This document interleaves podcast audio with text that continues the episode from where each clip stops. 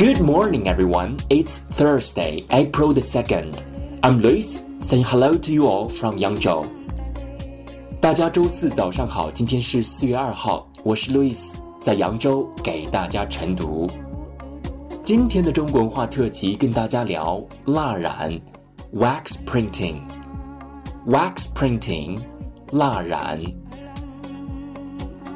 batik 蜡染 is a traditional painting and textile dyeing technique with a history of more than 2,000 years. Beeswax and indigo are two widely used dyes. A steel knife is used to draw patterns on the cloth. A piece of laran is accomplished after spreading wax, painting, dyeing, and washing the cloth.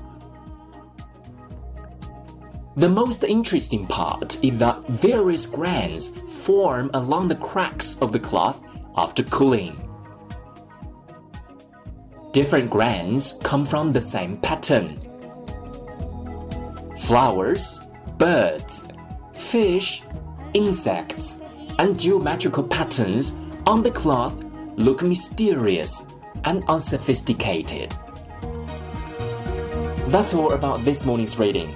Thanks for listening. See you tomorrow.